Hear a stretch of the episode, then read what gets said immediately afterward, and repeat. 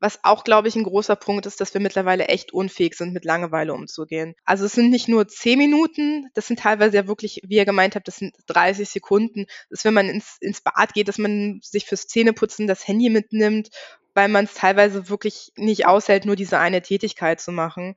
Und ich glaube, diese Kombination von allem macht es wirklich schwer, ähm, das ja. Handy mal zur Seite zu legen. Boah, da könnte ich auch gerade gerade von dem letzten Punkt, den du gerade angesprochen hast, könnte ich eine Batterie an Momenten dir nennen, in denen ja. mir genau das passiert ist. Letztens ja. sogar das Allerschlimmste, was mir sogar wirklich ein bisschen peinlich ist.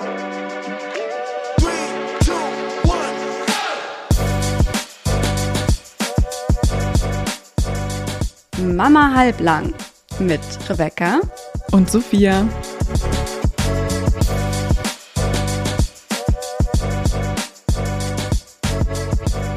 Gute und herzlich willkommen zu einer neuen Folge, einer neuen Special-Folge Mama Halblang. Ich bin Rebecca, vor mir sitzt Sophia. Sag gerne mal Hallo mit deinem Wasserglas in der Hand. Moin! Jetzt darfst du trinken. Und zusammen sind wir zwei Journalistinnen, zwei Freundinnen und zwei junge Mamas, die euch normalerweise alle zwei Wochen durch eure wilde Reise des Mutterseins begleiten. Aber Heute treffen wir uns außerhalb unseres normalen Rhythmus und Sophia und ich sitzen hier auch gar nicht alleine, denn mit dabei ist die liebe Xenia, die den Instagram-Account The Digital Mom betreibt und Eltern über angemessenen Medienkonsum für und mit Kindern aufklärt. Magst du dich einmal vorstellen? Ja, mache ich gerne. Also hi, ich bin Xenia. Ich bin äh, Mama von einer Tochter. Ich betreibe den Account äh, The Digital Mom seit dem letzten Jahr und zwar kommt das daher, dass ich auf dem Account ähm, Eltern begleite, mit digitale Kompetenz zu erlernen, also den Umgang mit digitalen Medien, Kinderschutz im Netz, aber auch so Themen wie künstliche Intelligenz, ähm, also alles, was jetzt so ein bisschen neue Topics sind und da ganz heiß wird. Ähm, und es kommt eigentlich daher, dass ich das Ganze auch schon beruflich mache. Ich bin in der Unternehmensberatung und begleite Unternehmen dabei, äh, Digitalisierung einzuführen. Und da gibt's eigentlich auch schon total viel, was gemacht wird. Aber als ich dann Mama wurde, habe ich gemerkt, okay, warum gibt es da eigentlich gar nicht so viel für die Eltern? Fängt es nicht eigentlich gerade mhm. bei den Eltern an, ähm, diese kleinen Kinder, diese kleinen Wesen, die in dieser digitalen Welt aufwachsen sollen, die aber nicht gescheit herangeführt werden von Kindesbeinen an, habe ich gemerkt, okay, es gibt hier ein Gap und habe mich dran gemacht, diesen Gap hoffentlich zu schließen. Sau cool und mega wichtig. Toll, dass du da bist. Ähm, ihren Instagram-Account verlinken wir euch natürlich in den Show Notes. Da könnt ihr dann direkt draufklicken und ihr folgen. Und bevor es hier ins Eingemachte geht, muss ich euch natürlich erstmal wie gewohnt fragen, wie sieht's denn heute bei euch aus? Seid ihr Team Rakete oder Team zerquetscht? Wer möchte anfangen? Wer ist raketiger drauf als der andere? Niemand. Okay, uh. perfekt. Sophia, fang doch du also, gerne mal an. Also ich, ähm, ich bin keine Rakete im klassischen Sinne, so wie ich normalerweise bin, aufgedreht und voller Kraft, sondern ich bin super entspannt. Also ähm, ich bin eine entspannte Rakete oder ein fröhliches Zerquetscht, wie auch immer man es nennen möchte. Wie sieht's bei dir aus, Xenia? Ja, also ich würde sagen, eher Team zerquetscht, aber mit so ein paar, wenn wir jetzt mal die Quetschi-Analogien nehmen, dann habe ich so ein paar kleine Fruchtstückchen mit drin. Also es ist nicht komplett zerquetscht, aber es geht doch eher in die Tendenz. Schön. Müdigkeit und äh, angeschlagen. Ja, ich, ich glaube, ich schließe mich äh, Xenia so ein bisschen an. Also irgendwie bin ich zerquetscht, aber ähm, es gibt noch so ein paar Restenergien, die ich aus mir raushole. Die Woche war einfach unfassbar voll. Ich habe irgendwie gefühlt, haben wir 500 Podcast-Folgen in den letzten drei Wochen aufgenommen. ähm, also wir haben echt irgendwie mega geballert, was das angeht. Und ich habe nebenbei unseren Instagram-Account geschmissen. Wir haben da einfach so ein paar To-Dos. Mittlerweile sind wir auch so groß, dass ich mich teilweise als so fühle, als hätte ich auch noch so einen Sekretärsjob ähm, und ja. müsste ständig auf irgendwelche E-Mails äh, reagieren und antworten. Ja. Äh, und beginne mittlerweile meine E-Mails immer mit Entschuldigung, dass die Antwort so spät kommt. Nee, genau. Und äh, ich mittlerweile, ich kränkel auch so ein bisschen gerade wieder, weil in der Kita wieder was, was rumgeht, aber ich hoffe, dass es so halb an mir vorbeiläuft. Gucken wir mal. Aber ich habe auf jeden Fall mega Bock auf diese Folge, weil die einfach so mega wichtig ist ähm, und ich das bisher noch nicht so richtig irgendwo gesehen habe, wie du, Xenia, auch angesprochen hast. Irgendwie ist da so eine Lücke. So. Und äh, die möchte ich mit euch heute gerne füllen. Ähm, und dann würde ich sagen, starten wir einfach mal fix in diese Folge. Ich weiß nämlich, dass es ja auch alle anderen Eltern da draußen bewegt, wie der bewusste Medienkonsum für die Kleinen geht oder eben nicht geht. Und entweder, weil sie sich ein paar mehr Infos an die Hand wünschen oder weil sie ein schlechtes Gewissen haben, wenn der Fernseher dann abends doch mal wieder lief. Ähm, das war jedenfalls auch ganz auf Thema auf unserem Instagram-Kanal. Den findet ihr unter mamahalblang.podcast. Folgt uns gerne und wenn ihr uns noch mehr unterstützen wollt, dann gebt uns doch liebend gerne eine nette Bewertung auf der Plattform, auf der ihr uns hört. Das ist wirklich immer eine wahnsinnig tolle Hilfe für uns, auch wenn es aus der Hörerperspektive vielleicht nicht so wirkt, so, hä, was soll denn das bringen, wenn ich da so ein paar Sternchen lasse? Aber es bringt wirklich tatsächlich viel, viel, viel und äh, am liebsten lese ich tatsächlich die kleinen quasi handgeschriebenen Bewertungen bei Apple Podcast. Da freue ich mich immer. Ein Wolf, also wenn ihr da eine Sekunde habt, macht ihr mein kleines Mama halblang Herz sehr glücklich, wenn ihr da eine Bewertung hinterlasst. So Leute, zurück zum Thema. Ich führe uns einmal ein bisschen durch die Folge und erzähle euch, was euch heute hier alles erwartet. Ich möchte diese Folge gerne in zwei Teile teilen. Zuerst blicken wir kritisch auf unseren eigenen Medienkonsum. Denn ohne jetzt explizit da Wissen zu haben, ist es ja irgendwie mittlerweile, glaube ich, Common Knowledge, dass Kinder vor allem durch Imitation lernen. Das heißt, es ist ganz, äh, nicht ganz unwichtig, wie ihre Eltern mit Handy, iPad und Co. umgehen. Und im zweiten Teil dieser Folge wird es dann darum gehen, was das für unsere Kids bedeutet. Wie viel TV ist ab wann okay? Was macht es überhaupt mit Kindern, wenn sie auf einen Bildschirm starren? Wann wird es sogar schädlich? Und wir wollen auch ein bisschen in die Zukunft blicken. Die meisten Kinder unserer Hörerschaft ähm, sind noch klein, genauso wie bei Sophia und mir. Ihr Sohn ist fast zwei, meine Tochter ist anderthalb und ein paar zerquetschte. Wie alt ist dein äh, Kind, Xenia? Ein Jahr. Also auch ein Jahr. Genau, bei mir ist ähm, Baby Nummer zwei schon unterwegs, das heißt, es ist irgendwie nochmal doppelt wichtig. Daher kommen zum Schluss auch noch ein paar Zukunftsfragen auf uns zu. Wann sollte es das erste Handy geben? Ähm, wie führe ich mein Kind am besten an Social Media, Google für die Schule etc. heran? Ihr seht, wir haben hier einiges vor heute, also lasst uns keine Zeit verschwenden. Wir beginnen mit einem kritischen Blick auf unser eigenes Medienverhalten. Wir steigen direkt mit einer Frage ein, die hier die nackten Tatsachen auf den Tisch bringen soll. Äh, liebe Xenia, du als Profi in der Sache, wie viele Stunden am Tag bist du denn am Handy? Zu viel. Ich glaube, wie alle anderen auch. Also es sind bestimmt um die fünf Stunden, aber um mhm. ehrlich zu sein, ich will es gar nicht genau wissen. Äh, wenn der Report kommt, denke ich mir, Okay, diese Notification ignoriere ich jetzt. Ähm, aber ich muss auch sagen, dass ich auch viel am Handy mache. Also es ist nicht nur Rumdadelei, ähm, sondern ich mache auch unsere Einkaufslisten zum Beispiel virtuell. Ich suche auch Rezepte oder so ein Quatsch auch ähm, tatsächlich auch raus. Also wirklich ganz, ganz viel übers Handy, Online-Shopping, ähm, natürlich mein Instagram-Kanal. Also es ist nicht nur, dass ich jetzt ähm, drei Stunden am Tag da sitze und mir die Explore-Page auf Instagram anschaue. Mhm. Und bei dir, Sophia, wie sieht's da, wie sieht's da aus? Ich habe im Vorfeld mal geschaut und gerade, jetzt kann ich vielleicht ein bisschen angeben, liegt es bei drei Stunden 37. Oh. Damit bin ich auch sehr zufrieden, aber ich möchte auch wirklich zugeben an dieser Stelle, dass es bei mir Zeiten gab, wo es ganz, ganz anders aussah, auch zwischen fünf und sechs Stunden am Tag und man tatsächlich auch schon von Medienmissbrauch äh, reden kann. Bei mir, ich glaube, ich bin irgendwo zwischen euch. Bei mir sind es auch ganz oft mal fünf Stunden. Es gibt einige Ausreißer, da bin ich auch bei sechs, sieben Stunden. Es gibt aber auch Tage, da war es dann nur eine Stunde. Also es äh, schwankt irgendwie sehr und kommt, glaube ich, auf meine Tagesform sehr drauf an, ähm, auf meinen beruflichen Alltag ähm, in der Phase in meinem Leben. Aber so über die letzten Jahre, muss ich sagen, hat sich es bei mir ähm, sehr verändert. Ähm, ich bin wahrscheinlich immer noch viel zu viel am Handy und genauso wie bei dir, Xenia, ignoriere ich dann diese Notifications. Ich freue mich immer schon, Wolf, wenn da steht, es war so und so viel Prozent weniger, denke ich mir so, okay, immerhin. Aber es ist wahrscheinlich immer noch viel zu viel, aber ich ähm, habe angefangen, das so ein bisschen bewusster zu machen, seitdem meine Tochter irgendwie, ich glaube, so drei Monate alt ist ungefähr, weil ich einfach gemerkt habe, wie mir dieses ständige Flackern nicht gut tut. Also dieses, äh, das Kind schläft mal ganz kurz und man greift irgendwie sofort zum Handy. Jede kurze Wartepause auch wird irgendwie ähm, sofort genutzt, um irgendwie aufs Handy zu gucken. So, keine Ahnung, ich stehe im Aufzug und es sind nur drei Sekunden, bis ich unten bin und trotzdem greife ich irgendwie zum Handy, so vollkommen bescheuert. Und da habe ich wenigstens versucht, dass es mir wenigstens auffällt, wenn, wenn sowas passiert. Und es gibt immer mehr Momente, ähm, in denen ich mein Handy bewusst auch weglege und mich aktiv dagegen entscheide. Was ich auch zum Beispiel gar nicht mehr mache, ist, wenn ich mich mit einer Freundin im Café treffe, mein Handy rauszuholen. Das machen ja ganz, ganz viele. Sie setzen sich mhm. hin und das Erste, was sie machen, ist so das Handy rausholen und legen es dann entweder mit Bildschirm offen oder zugeklappt irgendwie auf den Tisch. Und damit habe ich mittlerweile auch aufgehört, weil ich habe mir halt überlegt, welche Message transportiere ich damit? Dem anderen gegenüber so, ne? Also damit sage ich ja, hey, wir treffen uns jetzt hier und schnacken so ein bisschen, haben hier so ein bisschen Freundinnen Quality Time, aber theoretisch kann immer was passieren, was wichtiger ist als du. Und das finde ich ein bisschen uncool.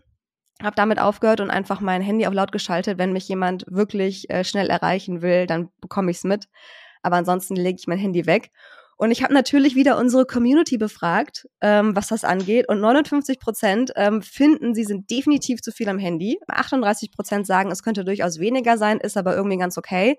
Das heißt, äh, ganze 9, nee, ganze 97 Prozent sehen ihre, sehen ihren eigenen Handykonsum also wenigstens als teilweise problematisch an ist schon mal eine Hausnummer und zeigt, warum das hier so eine wichtige Folge heute ist. Also fast alle sind zu viel am Handy und fast alle wollen davon weg. Xenia, du hast es gerade schon ein bisschen angesprochen, dass du nicht einfach nur äh, den lieben langen Tag die Instagram Explore Page irgendwie anstarrst. Aber jetzt kommt es ja auch immer darauf an, was man damit macht. So insgesamt. Ne? Die Dinger sind ja auch im beruflichen Kontext mittlerweile nicht mehr wegzudenken. Sophia, bei dir weiß ich es im Grunde ja. Wir sind beide Journalisten. Das ist natürlich ein Job, bei dem ständig irgendwas passieren kann. Äh, du hast jetzt gerade auch wieder angefangen zu arbeiten seit, ähm, seit Januar und manchmal ist es da ja schwer, so Kernarbeitszeiten zu planen und man ist dann manchmal doch abends nochmal irgendwie dabei und muss was nachgucken. Bekommst du es trotzdem hin, gerade jetzt mit deinem neuen Alltag, abends den Beruf Beruf sein zu lassen oder checkst du doch nochmal, ob eine E-Mail gekommen ist? Es gibt zwei unterschiedliche äh, Modelle. Einmal, wenn ich ins Büro fahre und einmal, wenn ich im Homeoffice bin. Wenn ich ins Büro fahre, fällt es mir super leicht, dann auch wirklich Feierabend zu machen und die Arbeit hinter mir zu lassen, einfach durch die räumliche Trennung mhm. und die zeitliche Trennung. Aber wenn ich im Homeoffice bin, ist es schon so ein bisschen was anderes, weil da fällt es mir schwieriger, diesen Cut zu machen.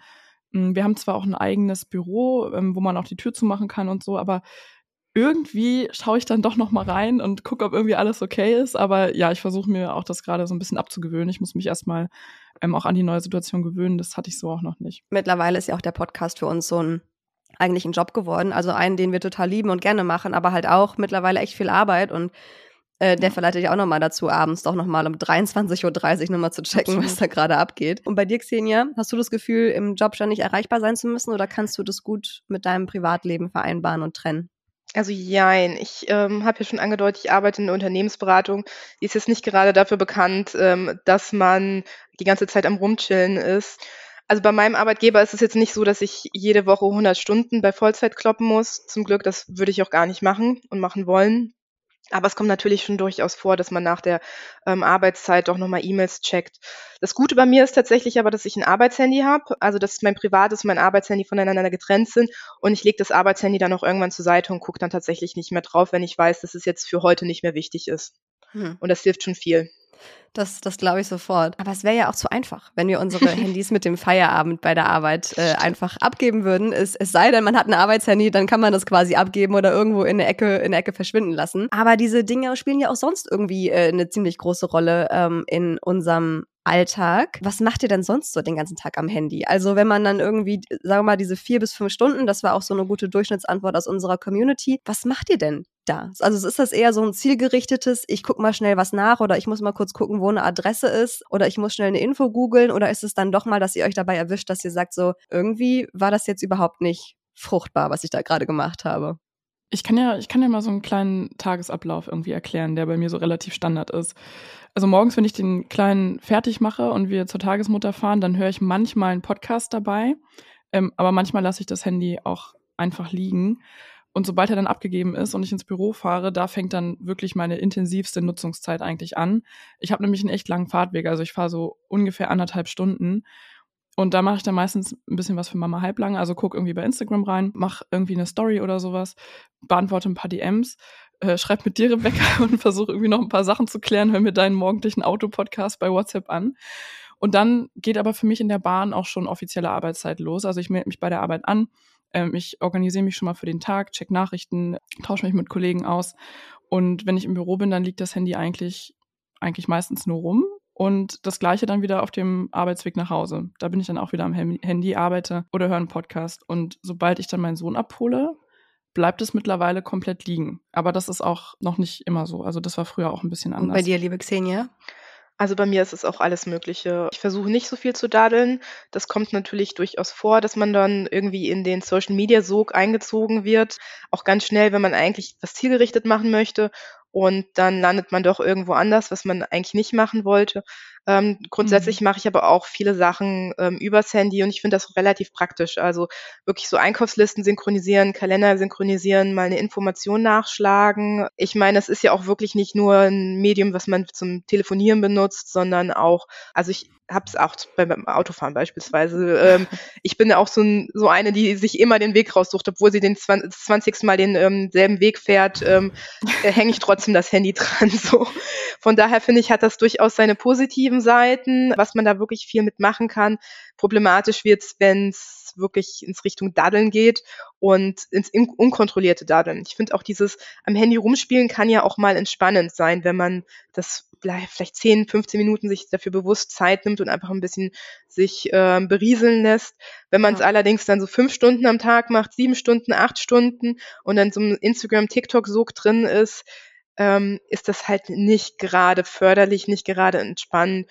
Und es ist ja auch nicht nur die Zeit, die man dort verbringt, das ist ja auch die Zeit, die einem für was anderes fehlt. Ähm, Gerade wenn man dann zum Beispiel Kinder hat und dann hängt man acht Stunden am Tag, dann kann man sich doch eigentlich ausrechnen, wie wenig Zeit man für alles andere hat. Und ähm, gerade dann wird es, denke ich, kritisch. Ja, ich habe ich hab durchaus so ein paar Momente gehabt, wo ich dann auch so ganz automatisch auch verschiedene Apps geöffnet habe. Also ja. irgendwie Instagram kurz gecheckt bei Mama Halblang oder auf meinem privaten Account und dann irgendwie Twitter aufgemacht und da kurz durchgescrollt und dann habe ich das Handy kurz weggesteckt und dann irgendwie keine zwei Minuten später hatte ich es wieder in der Hand und habe exakt dieselbe App-Reihenfolge abgerufen, wo ich dann auch dachte so, ey Rebecca, was ist los mit dir? Was soll denn in den letzten zwei Minuten passiert sein, das so wichtig ist, dass du es jetzt sofort lesen musst? Ne? Es ist ja auch so ein bisschen diese Fear of Missing Out, die hatten wir bei einer anderen Folge auch einmal ganz kurz angesprochen, ähm, so dieses ständige suchthafte Checken, oh mein Gott, was ist passiert, was ist passiert, was ist der neueste Trend, was ist die neueste Nachricht und so weiter. Ja, das sind auch so komplett eingeschliffene Bewegungsabläufe. Mein Mann ja. und ich nennen das immer Äffchengehirn, weil er hat halt auch so, das ist schon so ein richtiger eigener Workflow und da ist so die, die Hand-Auge-Koordination oder die Daumen-Augen-Koordination ist schon so eingeschliffen. Das ist so ein fester Bewegungsablauf unsere Gehirne haben das irgendwie so drin, dass man das automatisch einfach abspielt, ohne auch irgendwie was wahrzunehmen teilweise. Mhm. Also dieses Doom-Scrolling und so, das kenne ich auch sehr, sehr gut. Ähm, ich habe es, seit ich arbeite, tatsächlich sehr gut im Griff, da reden wir auch gleich noch drüber. Aber früher habe ich mich da verloren drin, stundenlang. Ja gescrollt und gescrollt. Ich möchte ja, auch, bevor ich so zum, zum nächsten Programm komme, Punkt komme, auch nochmal ganz kurz so diese klassische, ich sag jetzt mal Mama-Perspektive reinbringen, weil lasst uns mal kurz ähm, zurückerinnern, wie es so in den ersten Monaten war, vielleicht so übers erste Jahr auch verteilt. Man, Sophia hat es in der vorletzten Folge ähm, explizit angesprochen, man fühlt sich einfach wahnsinnig einsam im Alltag. Und das ist dann auch eine positive Seite des Handys, dass man es einfach benutzen kann, um sich zu vernetzen. Oder auch einfach mal auf Instagram zu sehen, hey, ich bin nicht die Einzige, die wieder schlecht geschlafen hat. Ich bin nicht die Einzige, die mal wieder die Nerven verloren hat. Also es kann ja auch ähm, durchaus positiv sein wenn man da einfach da am Handy jemanden virtuelles hat, der einem so ein bisschen ein gutes Gefühl gibt. Habt ihr diese Erfahrung auch gemacht in den ersten Babymonaten oder Jahren? Ja, ich komplett. Du Xenia? Auch absolut. Ähm, was jetzt zum Beispiel auch noch hinzukommt, ist jetzt also die Pandemie, die ist jetzt doch stark zurückgegangen, aber in den letzten Jahren äh, war es ja durchaus so, dass man nicht so viele Kontakte haben konnte. Und da war das schon durchaus erleichternd, dass man das Handy heranziehen konnte. Und bei mir ist es zum Beispiel auch so, dass äh, viele meiner Freundinnen, die wohnen einfach nicht in der unmittelbaren Nähe. Da ist es halt nicht ja. drin, dass ich mal äh, direkt ähm, Kaffee mit denen trinken gehe, wenn es halt vier Stunden Fahrzeit sind oder auch eineinhalb Stunden Fahrzeit. Da bin ich ganz froh, dass ich zumindest ähm, über WhatsApp mit denen in Kontakt bleiben konnte, weil diese Kombination von keine besten Freunden nicht in der direkten Nähe haben, plus Corona, plus ähm, erstes Babyjahr. Das kann halt ja. schon sehr hart sein und deswegen finde ich es auch so wichtig, wie ihr gesagt habt, ähm, dass man eben das Handy nicht nur verteufelt und nicht nur sagt, dass es ganz schlimm ist, sondern auch sieht, dass es durchaus auch ähm, eine Möglichkeit ist, mit anderen in Kontakt zu bleiben und auch eine genau. Hilfestellung genau. sein kann. So, äh, Sophia und ich wohnen jetzt von der Reihenstrecke her nicht so weit auseinander. Also ich in Berlin, du in Potsdam, wo man sagen würde, ja klar, da kann man sich irgendwie regelmäßig sehen. Wann haben wir uns das letzte Mal Silvester? Haben uns das letzte Mal hm, gesehen. Ouch. Und es sind wirklich, es sind, sind wirklich äh, irgendwie immer mindestens, würde ich sagen, zwei Monate oder zwei, drei mhm. Monate liegen zwischen unseren Treffen. Also es ist nicht so, als würden wir ähm, irgendwie Einmal dauerhaft persönlichen Kontakt haben. Ja, genau. Aber ansonsten, wir hören ja jeden Tag voneinander halt eben über WhatsApp, ja. Eben drum, weißt du? Also da, auf der einen Seite kann man sagen, klar, du bist dann irgendwie viel am Handy und hast so eine WhatsApp-Freundschaft und auf der anderen Seite hat man halt eben äh, oder kann man froh sein, dass man diese Möglichkeit hat, weil manchmal Treffen ähm, auch einfach nicht möglich sind oder in diesem verrückten Elternalltag einfach nicht richtig drin sind. Ja, und guck ähm, mal, was draus geworden ist. Unser Podcast, den haben wir komplett über WhatsApp gemanagt. wir haben uns so. auch über Social Media kennengelernt. Wir, wir können uns eigentlich nie ja. richtig verteufeln. So. Ich habe aber auch unsere Community befragt, ähm, was, was macht ihr eigentlich am Handy die ganze Zeit? Ne? Und ja auch, ähm, habt ihr beruflich ähm, mit dem Handy viel zu tun? Bei uns dreien ist es jetzt der Fall. Und in der Community gab es so eine, eine ganz lustige, aussagekräftige Kombination an Antworten, nämlich, äh, wie wir gerade eben schon gehört haben, äh, 97 Prozent finden, dass sie zu viel am Handy sind oder wenigstens teilweise zu viel am Handy, aber nur 19 Prozent haben beruflich viel mit dem Handy zu tun. Ähm, und jetzt dürft ihr natürlich dreimal raten, was unsere Community denn am allermeisten am Handy macht. Na klar, zielloses Daddeln, Hirn abschalten, auch die Langeweile und Wartezeit killen. Das Ganze haben wir jetzt schon so ein bisschen durchdiskutiert, aber ich frage mich halt, gerade wenn wir ja dieses Bewusstsein eigentlich dafür haben, dass es nicht gut ist, was wir da gerade machen und uns auch nicht runterbringt. Ne? Es ist ja so ein bisschen der Reflex, Kind gerade eingeschlafen und viele sind ja vielleicht auch noch in der Phase, wo das Kind nur 30 Minuten schläft pro Schläfchen. Ich kann mich auch noch sehr gut an diese Zeit erinnern. Das heißt, man braucht irgendwie einen Quick Fix und denkt, das Handy ist jetzt meine Lösung und greift schnell dazu und merkt danach so, es hat mir jetzt eigentlich nicht gut getan. Das war jetzt nicht die Lösung für mein Problem und deswegen würde ich jetzt gern von dir, Xenia, wissen, warum fällt es uns so schwer, das Handy beiseite zu legen? Was macht diesen Suchtfaktor so groß? Warum greifen. Wir immer noch danach, wenn wir wissen, dass es sogar regelrecht problematisch für uns sein kann? das Schöne daran ist, dass es halt nicht nur einen Grund gibt und das macht es natürlich schwieriger, auch daran zu arbeiten. Also da spielt wirklich viel mit rein. Was ich jetzt sagen würde, ist, dass es, dass es ja nicht nur das Handy als solches ist, das ist ja ein Werkzeug, sondern es ist vor allem das, was drauf ist. Weil Handys haben wir ja auch schon eine ganze Weile. Also klar gab es vielleicht die Zeiten, da war man dann und hat ein bisschen Snake am Tag gespielt, also mit diesen ganz alten Nokias. Aber Gute alte Zeit. Ich glaube, die wenigsten, ja, ich glaube, die wenigsten haben halt wirklich sechs Stunden am Tag Snake gespielt. Ähm, sondern das, was jetzt halt, sag ich mal, diesen Suchtfaktor in Anführungsstrichen ausmacht, ist, ist jetzt, was alles drauf ist, dass wir diesen permanenten Internetzugang haben, dass wir ständig Notifications reinbekommen, die uns daran erinnern, dass wir draufschauen, oder haben wir wieder ein Like, da haben wir wieder eine Nachricht. Mhm. Das sind auch kleine Highs, die man hat, also auch wirklich, wo eine kleine positive chemische Reaktion im Körper sich ähm, abspielt. Und dann ist es natürlich auch die Sache, wie Social Media designt ist. Also Instagram oder auch TikTok, die sind ja nicht so designt, dass man sich denkt, okay, jetzt gucke ich mal drei Stunden, äh, drei Minuten rein und dann lege ich es zur Seite. Das mhm. ist ja eigentlich, äh, das würde für das Unternehmen gar keinen Sinn machen. Das ist, ist es tatsächlich einfach so designt, dass wir hängen bleiben, dass wir ständig weiter scrollen so eine Explore-Page, die hört ja niemals auf. Zum Beispiel extremer als, als Instagram finde ich sogar noch TikTok. Ähm, hm. Da kann man sogar noch Stunden mit drin bleiben, weil da wirklich das eine Video nach dem anderen Video kommt. Dann gibt es das Thema Fear of Missing Out. Das äh, hattet ihr ja auch schon angerissen. Man könnte sich die Frage stellen, ach, was passiert denn da jetzt schon wieder? Habe ich jetzt was verpasst? Hat mir jetzt vielleicht jemand eine Nachricht geschrieben? Ähm, egal wie wichtig es ist, ob es jetzt vielleicht eine Nachricht ist von jemandem, den man seit zehn Jahren nicht mehr gesehen hat, ähm, aber sich denkt, das ist jetzt absolut wichtig, dass man darauf antwortet oder diese Nachricht liest oder ob es ein Like ist von einer Person oder eine andere Nachricht. Was auch, glaube ich, ein großer Punkt ist, dass wir mittlerweile echt unfähig sind, mit Langeweile umzugehen. Also es sind nicht nur zehn Minuten, das sind teilweise ja wirklich, wie ihr gemeint habt, das sind 30 Sekunden. Das ist, wenn man ins, ins Bad geht, dass man sich fürs Zähneputzen das Handy mitnimmt, weil man es teilweise wirklich nicht aushält, nur diese eine Tätigkeit zu machen. Und ich glaube, diese Kombination von allem macht es wirklich schwer, ähm, das ja. Handy mal zur Seite zu legen. Boah, da könnte ich auch gerade gerade von dem letzten Punkt, den du gerade angesprochen hast, könnte ich eine Batterie an Momenten dir nennen, in denen ja. mir genau das passiert ist. Letztens ja. sogar das Allerschlimmste, was mir sogar wirklich ein bisschen peinlich ist. Ich, ich, ich, ich saß, ähm, es war abends, meine Tochter hat schon geschlafen. Wir haben den Fernseher angemacht und ähm, es ist halt auch so ein Smart TV, ne? Hat mittlerweile auch, glaube ich, fast jeder bei sich zu Hause stehen, wo du halt auch die Apps mit Netflix und so aufmachst. So, ich klicke auf Netflix und es dauert halt immer so ein, zwei Sekunden, in der sich die App geöffnet hat und ihr ahnt schon, worauf es hinausläuft. Ich habe tatsächlich für diese mhm. ein, zwei Sekunden mein Handy rausgeholt und ich saß dann und dachte so, Rebecca, sag mal, what the fuck, Alter, was ist los mit dir? Also Richtig gut, ich habe mich letztens dabei erwischt, wie ich, ähm, ich föhne mir dann morgens immer die Haare so mit einer Rundbürste schnell, mein Pony und meine Haare so einmal, dass die irgendwie schön glatt liegen. Und ich habe meine Rundbürste und mein Handy in der Hand gehabt, weil ich da gerade irgendwas gemacht habe, wo ich auch so dachte, Sophia, geht's dir eigentlich noch gut? Es muss nicht immer alles gleichzeitig sein. Echt wirklich. Ja, Schöne Alltagsmomente, ja. Also es ist ja auch häufig so, wenn wir irgendwas gucken, dann haben wir den großen Smart TV an, haben dann aber noch den Mhm. kleinen Bildschirm in der Hand Mhm. und gucken irgendwie parallel auf zwei Bildschirme. Dann, dann scrollen wir nebenbei bei Instagram und gucken aber, müssen aber im Hintergrund noch irgendwas anderes anhaben. Im schlimmsten Fall dann noch YouTube, wo das, wo auch Mhm. das eine Video nach dem nächsten kommt.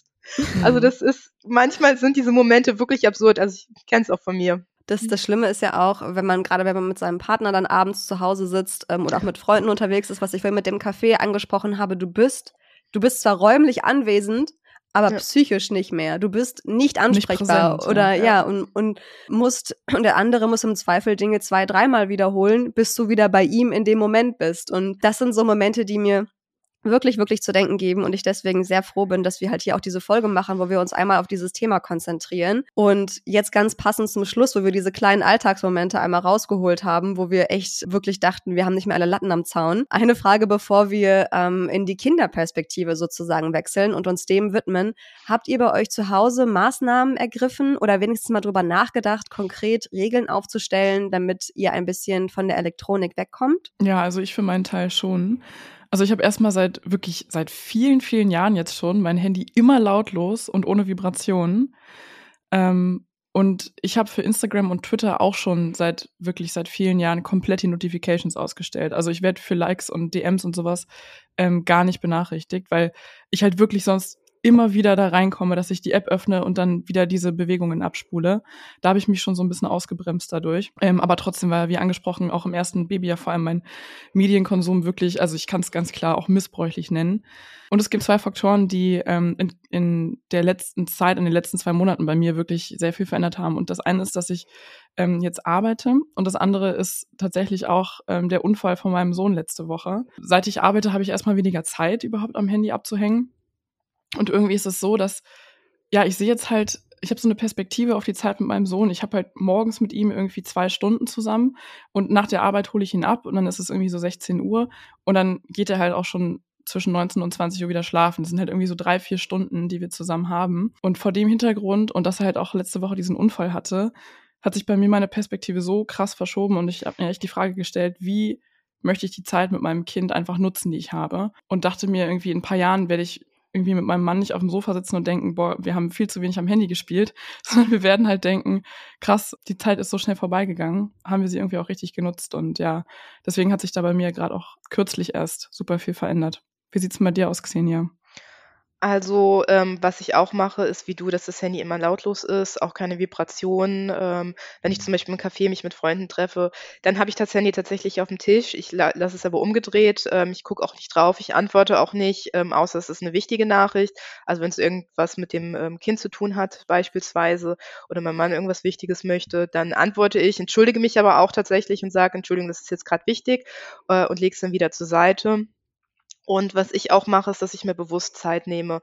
Beispielsweise, also ich stelle häufig auch einen Timer so für 15 Minuten. Das klingt jetzt auch gar nicht Uh, viel, aber in diesen 15 Mi- Minuten stelle ich ähm, den Timer und dann spiele ich halt nur mit meiner Tochter und dann ist auch nichts anderes da.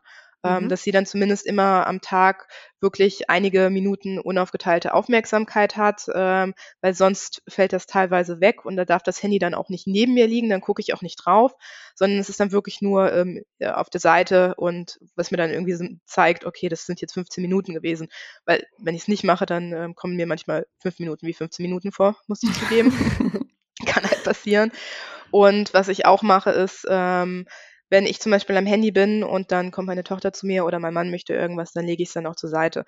Also ich ähm, versuche mich da auch wirklich zu disziplinieren, dass ich nicht irgendwie aufs Handy weiterschaue und dann irgendwie rede und dann nicht nach oben gucke, weil das wirklich super unfreundlich ist und dann lege ich es zur Seite und wenn es halt gerade nicht geht, weil ich was fertig machen muss, dann sage ich auch bewusst, okay, ähm, ich muss das jetzt hier noch gerade machen, ich muss mich jetzt kurz konzentrieren, ich bin in circa zehn Minuten fertig. Was mir dazu noch einfällt, also mir fällt es mittlerweile nicht schwer, mein Handy nicht zu nutzen, wenn mein Ja. Sohn anwesend ist. Da hat sich einfach äh, durch den Unfall und dadurch, dass ich jetzt arbeite, wirklich voll was verändert. Aber da ist natürlich noch interessant, was passiert, wenn er schläft? So, wie ist da mein Medienverhalten? Und ich bin immer wieder auch in dieses Doomscrolling gekommen, also dass ich wirklich die ein, zwei Stunden, die ich dann abends hatte, ähm, am Handy verbracht habe. Und da habe ich jetzt aber auch gemerkt, dass es mir komplett nicht gut tut und ich habe tatsächlich ein Offline-Hobby gefunden. Ich weiß, es klingt oldschool, aber ich habe ein Offline-Hobby gefunden und ich zeichne jetzt abends und male. Es klingt es klingt so langweilig und so nach irgendwie Lisa, die ein Jahr in Australien im Auslandsjahr war. ähm, so. ähm, aber nee, ich habe jetzt tatsächlich ein Offline-Hobby gefunden, was ich gerne mache. Und ähm, so verbringe ich dann gerne auch meine Abende. Das heißt nicht, dass ich nicht auch ab und zu einfach mal da sitze und irgendwie hardcore am Daddeln bin, aber das schafft mir irgendwie so ganz gut den Ausgleich, weil ich auf Arbeit einfach auch den ganzen Tag am Bildschirm sitze. Ja. Und in letzter Zeit konnte ich dann auch abends irgendwie nicht mehr. Ich finde das mit dieser mit der 15-Minuten-Regel, mit dem Timerstellen von Xenia, finde ich richtig gut. Ähm, so als kleines, was man sich so aus der Folge jetzt schon mal mitnehmen kann, finde ich. Und das mit dem äh, Offline-Hobby, damit hast du ja, Sophia, ich glaube, vor so drei, vier Wochen oder so, hast du damit, glaube ich, angefangen oder mir auf jeden Eigentlich Fall das erste Mal Job davon zeitgleich. erzählt, ja. Genau, also Ähm, zeitgleich zum, zu meinem Jobbeginn habe ich damit angefangen. Genau, und dann habe ich, das hat mich so ein bisschen inspiriert und ich habe mich dann auch so, ich habe mir dann auch überlegt, so was habe ich eigentlich sonst so gemacht mit meiner Freizeit? Und bei mir, bei mir ist es nicht unbedingt, ähm, also ich, ich, ich lese wahnsinnig gerne, aber ich muss auch wirklich ein Buch haben, das mich tatsächlich gerade sehr ähm, interessiert. Ich kann jetzt nicht random in meinem Bücherregal greifen und sagen, so, ich Ja. konzentriere mich jetzt auf dieses Same. Buch für, für zwei Stunden. Aber ich habe mir dann auch überlegt, so okay, Zeichnen war ich nie gut drin, auch wenn ich auch wenn ich sehe, was darin entspannt ist, aber ich, es war ich war da nie gut drin. Aber was auf der einen Seite irgendwie mein Mental Load abbaut und mich gleichzeitig total beruhigt, ist so kein Handykalender zu haben, sondern ganz oldschool ähm, ein Papierkalender, so ein so Pocketgröße von von Leuchtturm ist jetzt irgendwie keine bezahlte Werbung hier oder so, sondern ich ich nutze die einfach sehr sehr gerne. So ein Wochenkalender, wo ich mir für jeden Tag irgendwie auch so meine dann To-Dos aufteile, aber die halt, die ich auf Papier schreibe, weil ich auch merke, ich kann mich an Sachen besser erinnern, wenn ich sie auf Papier gebracht habe. Nicht, wenn sie im Handy stehen. Nicht, wenn ich sie mir Ja. in meine Notizen reingestellt habe. Ich könnte, und deswegen würden für mich zum Beispiel diese Einkaufszettel am Handy nicht funktionieren, weil ich Ja, mich für mich daran nicht auch nicht. erinnere. Also das bleibt anders, es bleibt nicht so in meinem Gehirn, wie wenn ich es auf Papier geschrieben habe. Und in meine nächste Woche zu gucken und für jeden Tag mir so ein paar To-Dos aufzuschreiben, entspannt mich und hilft mir auch gleichzeitig meinen Mental Load ähm, total abzubauen.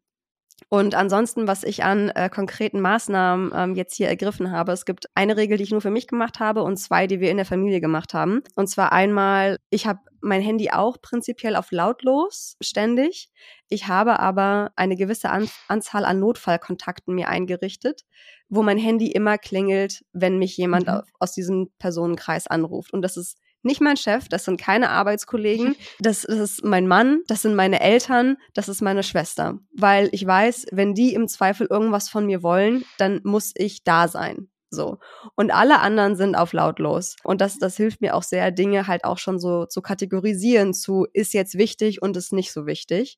Und ansonsten haben wir zu Hause die Regel aufgestellt, ab einer bestimmten Uhrzeit kommt das Handy in eine Schale im Flur, dann wird die Tür zugemacht und Super. wir sind dann im. Wohnzimmer. Und selbst wenn wir dann einen Film gucken und wir dann auf einen anderen Bildschirm starren, aber dann Mhm. machen wir das wenigstens bewusst und präsent und konzentrieren uns halt auf diesen Film und sind nicht, wie wir gerade schon angesprochen haben, gleichzeitig irgendwie am Daddeln. Und, Mhm. Und ihr macht es Ähm, auch gemeinsam. Ja, und wir das machen ist es ja auch nicht gemeinsam, nur- ja. Da kann man ja auch später drüber sprechen. Das ist ja auch nur ein Erlebnis, das man hat, selbst wenn ein Bildschirm involviert ist. Und an die letzte Regel halten wir uns leider nicht ganz so konsequent, wie ich es gerne hätte, aber ähm, sie ist in meinem Kopf und die Regel ist da und ich möchte mich daran halten, ist vor dem Schlafengehen mindestens fünf Seiten lesen. Nicht dieses, ich setze mich jetzt hin und lese, das ist so unspezifisch, sondern wenn man die Zahl der Seiten explizit äh, betitelt, dann ist das irgendwie ein Ziel, was man mental, äh, was nicht, nicht so schwer mental auf einem lastet, so nach dem Motto, oh, ich wollte mich doch jetzt hinsetzen und lesen Mhm. sondern fünf Seiten. So. Und ob wenn es dann mehr werden, super, aber mindestens fünf. Das ist übrigens auch meine Zeichenregel. Also ich habe nicht irgendwie die Regel, dass ich abends, also ich habe halt diese, ich habe für mich diese Daily Zeichen Challenge aufgestellt und da ist nicht mein Anspruch, dass ich jeden Abend ein ein wunderschönes Gemälde ähm, von mir gebe, sondern dass ich irgendwas mache, einfach irgendeinen Stift in die Hand nehmen und einen Strich auf dem Papier machen, irgendwas Analoges und wenn es nur ein Strich ist und Ja. wenn man sich halt so extrem niedrige Ziele steckt und niedrigen Anspruch hat, dann nimmt es Druck raus und dann schafft man es auch eher wirklich was täglich einzuhalten, dass es wirklich auch eine Routine wird. Ja, Sehr finde ich, gut. sind auch echt gute Punkte. Mit dem Lesen mache ich das tatsächlich auch so. Also ich habe da keine feste Seitenzahl, aber ich sage mir, okay, jetzt wenigstens fünf Minuten, wenigstens Mhm. fünf oder zehn Minuten. Wenn es mehr ist, ist super, aber wenn es nur fünf Minuten sind, dann habe ich wenigstens fünf Minuten vorher gelesen, ähm, weil sonst geht es auch unter. Oder wenn man sich denkt, boah, eine halbe Stunde jetzt noch lesen, äh, Ja, das klingt genau. manchmal so, obwohl es vielleicht gar nicht so viel ist, kann es irgendwie wie eine weitere große Aufgabe wirken, obwohl es das nicht sein sollte. Genau, man kann mit bestimmten Maßnahmen, kann man sein Gehirn ja. einfach austricksen, indem die Aufgabe mhm, dann absolut. nicht so groß wirkt, wie sie eigentlich ist. Ähm, also vielleicht ist ja was für euch dabei da draußen bei diesen kleinen Maßnahmen, die wir ergriffen haben. Dann lasst uns doch mal jetzt zum zweiten Teil dieser Folge übergehen und über die Kinderperspektive sprechen. Nämlich, äh, was macht das mit unseren Kindern, dieser Medienkonsum? Wie wirkt sich das auf unsere Kinder aus, wenn auf der einen Seite ihre Eltern sehr oft am Handy hängen und ähm, unsere Kinder auf der anderen Seite vielleicht viel zu früh und viel zu intensiv mit flackernden Bildschirmen konfrontiert sind. Dass jedes Kind irgendwann seine ersten, seine erste Fernsehsendung gucken oder sein erstes Handy besitzt. Das werden wir wohl kaum verhindern können, müssen wir auch gar nicht, denn wie wir vorhin gesagt haben, ist es ja nicht nur Teufelszeug. Aber sag du uns doch mal bitte, liebe Xenia, wie lange man auf jeden Fall warten sollte im Regelfall, sage ich mal, äh, bevor wir unsere Kids das allererste Mal vor einen Bildschirm setzen und in welchem Rahmen sollte sich das bewegen? Also wie oft und wie lange? Also das hast du eigentlich schon ganz gut gesagt. Das ist ähm, immer absolut altersabhängig, ähm, weil manchmal wird das auch so über einen Kamm geschert, als ein Kind, das jetzt zwei Jahre ist, ist, ist eben anders als ein Kind, das acht Jahre ist oder ein Baby, das fünf Monate alt ist, ist sogar auch nochmal anders als ein Kind, das 14 Monate alt ist. Mhm. Ähm, es gibt da unterschiedliche Regeln. Ähm, in Deutschland ist man da super streng. Da sagt man bildschirmfrei bis drei. Ich persönlich finde, das ist schon fast unrealistisch, um ehrlich zu sein. Ich würde mich da eher an den internationalen Regeln orientieren. Die, die gehen von zwei Jahren aus, also WHO und AAP. Das scheint für mich auch noch halbwegs realistisch zu sein und auch nicht überwältigend für die Eltern. Aber zwei, finde ich, ist eine ganz gute Regel und da würde ich auch allen Eltern vorschlagen, dass man zumindest versucht, sich daran zu halten, weil es auch viele Studien gibt, die mögliche negative Zusammenhänge aufzeigen, also zum Beispiel Aggressionen, Schlafstörungen. Das heißt natürlich nicht, dass es eintreten muss. So ist das mhm. ja bei Studien immer, aber es besteht halt ein erhöhtes Risiko.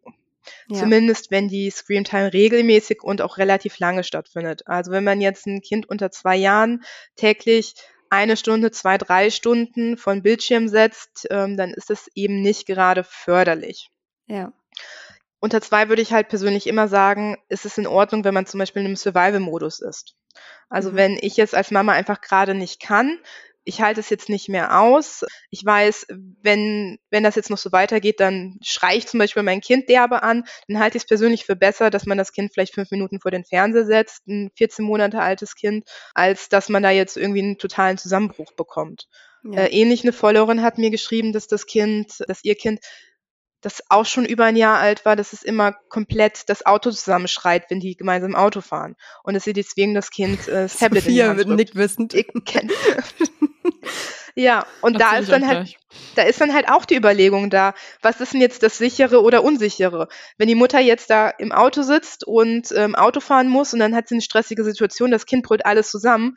Für mich ist die, ist das ehrlich gesagt wesentlich gefährlicher, dass die Mutter da mit einem Kind 20 Minuten, 30 Minuten fahren muss, das komplett alles zusammenbrüllt und vielleicht Gefahr läuft, nicht mehr sicher Auto zu fahren, als dass das Kind dann kurz auf den Bildschirm schaut.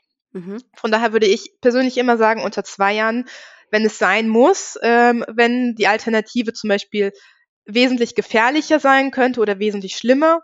Ich würde das Kind jetzt zum Beispiel nicht von Fernseher setzen, weil ich es gerade witzig finde. Bei TikTok zum Beispiel habe ich mal in Kommentaren gelesen, da haben einige Personen ihre zehn Wochen alten Babys ähm, eine halbe Stunde vor YouTube gesetzt und Miss Rachel gucken lassen, weil das Kind das halt so witzig findet und so mhm. toll. Ich finde, das muss halt einfach nicht sein. Das ist eine ja. Situation, die ist meiner Meinung nach eigentlich eher unnötig. Wenn jetzt aber die Mutter, wie gesagt, kurz vorm Nervenzusammenbruch steht, ähm, ist es für mich was anderes und da würde ich dann auch sagen, okay, dann mach's halt in der Situation, bevor du jetzt irgendwie einen Kollaps bekommst. Und dann ist, je älter die Kinder werden, desto entspannter ist es eigentlich. Also so zwischen drei und sechs Jahren, also nach der Bundeszentrale für gesundheitliche Aufklärung, sagt man, dass das eine halbe Stunde am Tag sein sollte. Finde ich jetzt persönlich auch fast wenig für ein fünf oder sechs Jahre altes Kind, weil das Kind zum Beispiel nicht mal einen Film gucken kann. Also mhm. kein Film dauert eine halbe Stunde. Ist aber meiner Meinung zum Beispiel nach eine ganz gute Orientierung unter der Woche. Also mhm. ich denke, ein Kind, das jetzt drei, vier Jahre alt ist, sollte jetzt nicht unter jedem Wochentag irgendwie zwei Stunden lang Fernsehen gucken, sondern vielleicht eine halbe Stunde lang Serie und am Wochenende vielleicht ähm, Film mit Mama und Papa. Das ist ja auch dann mhm. absolut fein, das ist ja dann auch begleitet. Und je älter das Kind dann wird, desto mehr würde ich persönlich auch eher auf eine Balance achten und nicht auf eine Stechuhr. Ob, ob man jetzt wirklich ein zwölfjähriges Kind darauf achtet und neben einer Stechuhr steht und sagt, okay, du hast jetzt zwei Minuten zu viel geguckt, weiß ich jetzt persönlich nicht, wie vielversprechend das ist. sondern da würde ich eher gucken, passt doch alles andere, ist das Kind draußen gewesen, sind die Schulnoten zum Beispiel in Ordnung, hat das Kind auch Freunde, ist es gut, entwickelt es sich gut und dann machen auch fünf Minuten länger Bildschirmzeit, zum Beispiel bei einem achtjährigen Kind, auch den Kohl jetzt nicht unbedingt fett. Das finde ich eine ne sehr, sehr, sehr coole Antwort von dir gerade. Da war irgendwie alles drin von Nee, im Ernst, also so Idealfallempfehlung und gleichzeitig ja. irgendwie mit beiden Beinen auf dem Boden bleiben und irgendwie realistisch sein. Also mir kam auch sofort der Gedanke, als im November, Dezember wir alle dauerkrank waren, ich irgendwann auch krank war ja. und ich mit meiner Tochter, die da äh, knapp anderthalb war, haben wir Kung Fu Panda 1 und 2 geguckt, weil ich mir nicht mehr anders zu helfen wusste. Ich war so am Ende und sie war auch total äh, am Ende und saß dann auf meinem Schoß und was sie total gerne mag, die kleine Maus, ist, wenn ich so ihre Handflächen massiere. Dann streckt sie so ihre Hand aus und ich kraul dann so mit meinen Fingernägeln über ihre kleine Hand und so saßen wir da dann zwei Stunden, weil würde ich im Alltag nie so machen, aber war in dem Fall wusste ich mir einfach nicht mehr anders zu helfen, weil ich selber so am Ende war. Und das find, fand ich gerade an deiner Antwort so cool, dass da halt eben auch Platz ist für manchmal geht es halt nicht anders. Ich habe zu dem Thema natürlich auch wieder ähm, unsere ganzen Menschen bei Instagram befragt und äh, zwei Antworten waren äh, sehr ausgeglichen, als es um die Frage ging, ähm, wie viel nach dem rein persönlichen Empfinden für die Kinder es okay ist. Und 38 Prozent haben gesagt, dass ähm, irgendwas zwischen ein bis viermal pro Woche in kurzen Phasen okay ist äh, wovon ich jetzt auch ausgehe, das ist jetzt nicht stundenlang, sondern auch alles zwischen 10 und 40 Minuten. Und 32 Prozent haben angegeben, ähnlich wie wir gerade besprochen haben, dass es eben nur im Notfall erlaubt ist, wenn absolut nichts mehr geht. Nur die aller, allerwenigsten lassen ihre Kinder gar nicht Fernsehen oder mit dem Tablet spielen. Sophia, was hattest du dir denn vor der Geburt vorgenommen, was Medien und Kind angeht? Und wie ist es dann in der Realität gekommen? Wann hat dein Sohn das erste Mal Fernsehen gucken dürfen oder wild auf dem Handy rumdrücken dürfen? Wir haben mit Medien auf jeden Fall auch ein Thema, also mit Fernsehen gucken. Es gibt ja zwei Situationen, das habe ich jetzt schon ganz oft im Podcast erzählt, ich sage es aber nochmal. Es gibt zwei Situationen, wo unser Sohn halt Fernsehen gucken darf und das ist ähm, einmal abends beim Zähneputzen. Da darf er ein Zahnputzvideo gucken und im Auto, beim Autofahren. Beim Zähneputzen besteht er auch nach wie vor drauf und ähm, das ist auch nichts, wo ich dann jeden Abend aufs Neue gucke, ist das jetzt nötig oder nicht und immer wieder versuche, das irgendwie wegzulassen, sondern da habe ich jetzt für uns einfach entschieden, dass es, dass es angemessen beim Zähneputzen fünf Minuten Video zu gucken. Das ist der einzige Weg, wie das irgendwie entspannt funktioniert. Und ich frage ihn auch aktiv, so komm, äh, wir gehen Zähne putzen, ähm, möchtest du dir aus aussuchen, was du gucken möchtest. Das funktioniert sehr gut. Ähm, und beim Autofahren es ist so ein Auf und Ab. Also Autofahren war für uns immer ein riesiges Krampfthema und für mich wirklich ein Angstthema. Also ich war da wirklich so schon halb traumatisiert von den Autofahrten im ersten Babyjahr. Wir haben es irgendwann, irgendwann sind wir die Vermeidungstaktik gefahren oder halt eben nicht gefahren. Ähm, haben Treffen, Familientreffen und sowas abgesagt, weil es nicht möglich war, zehn Minuten mit ihm zu fahren, ohne total hochroten Kopf und Panikgebrüll. Aber natürlich kannst du halt kein drei Monate altes Baby vor die Glotze setzen im TV, äh, im, im Auto. Er hat sich einfach nicht dafür interessiert. Aber irgendwann so mit einem Jahr ging es dann los, dass, dass er so vorher, wenn man Sam geguckt hat, irgendwann sind wir dann umgeschwungen auf Bobo Siebenschläfer. Das finde ich irgendwie ein bisschen netter, weil es irgendwie so völlig unaufgeregte Geschichten sind und so richtig normale Alltagssituationen. Irgendwie Bobo putzt Zähne, Bobo geht ins Zoo, halt so für uns Erwachsene total langweilig. Aber ich finde für Kleinkinder genau richtig. Und ja, das ist so ein Auf und Ab. Also es gibt, es gibt Autofahrten, da geht super ohne. Hören wir auch manchmal Radio zusammen. Aber wenn es dann äh, länger geht, dann fängt er an zu quengeln, weil er einfach nicht gerne festgeschnallt ist und durchs Glotzen kann er sich dann entspannen und dann können wir halt irgendwie fahren. Das ist so einfach dann nötig in dem Punkt. Genau. An sich sehen wir das Thema einerseits recht locker, andererseits müssen wir auch schon schauen, dass nicht übertrieben wird, weil gerade diese Krankphasen, wo er teilweise auch mehr als eine Stunde am Tag gucken durfte, irgendwie, ich glaube, an den schlimmsten Tagen echt so drei, vier Stunden oder Glotze lief einfach dauerhaft. Es hat dann echt immer so zwei Tage gebraucht, um ihm das auch abzugewöhnen. Und da hat er richtig, war richtig wütend. Da habe ich schon so gemerkt, oh krass, also da ist auch biochemisch in seinem Gehirn was passiert, dass er richtig Bock hat zu glotzen, dass ihn das auch süchtig macht und dass wir wirklich ja mit mit schützender Gewalt da irgendwie eingreifen müssen ähm, und dann Riegel vorschieben müssen. Und Abhilfe hat uns tatsächlich verschafft, dass wir uns einen Bobo Toni geholt haben. Also anstatt Glotzen hört er jetzt immer den Bobo Toni und das liebt er. Und wir konnten jetzt endlich von Fernseher auf Hörspiel wechseln. Das ist ein Weg, der jetzt für uns sehr gut funktioniert. Also ja, es ist ein totales Auf und Ab. Rebecca, um deine Antwort, um deine Frage zu beantworten. Und ich kann nicht sagen, irgendwie, ja, jetzt haben wir gerade die Regelung, sondern es ändert sich auch ununterbrochen. Aber das heißt, so mit einem Jahr saß dein Sohn dann quasi das erste Mal zielgerichtet sozusagen Ungefähr. aufgrund der Autofahrt von einem Bildschirm. Ja. Okay. Meine Tochter hatte nämlich ganz lange und hat sie teilweise immer noch nicht gar kein Interesse am Fernsehen. Also sie findet das dann äh, kurz ganz lustig, dass da irgendwas blinkt ähm, und ganz viele Farben sind, aber das dauert dann so keine, keine Minute, bis sie sich dann eigentlich wieder mit was anderem beschäftigt und sich sogar lieber ein Buch holt, das sie mir dann hinhält ähm, und mit mir durchblättern möchte, wo ich mir auch denke, so hey, Kind, ich muss mir so krass ein Beispiel an dir nehmen.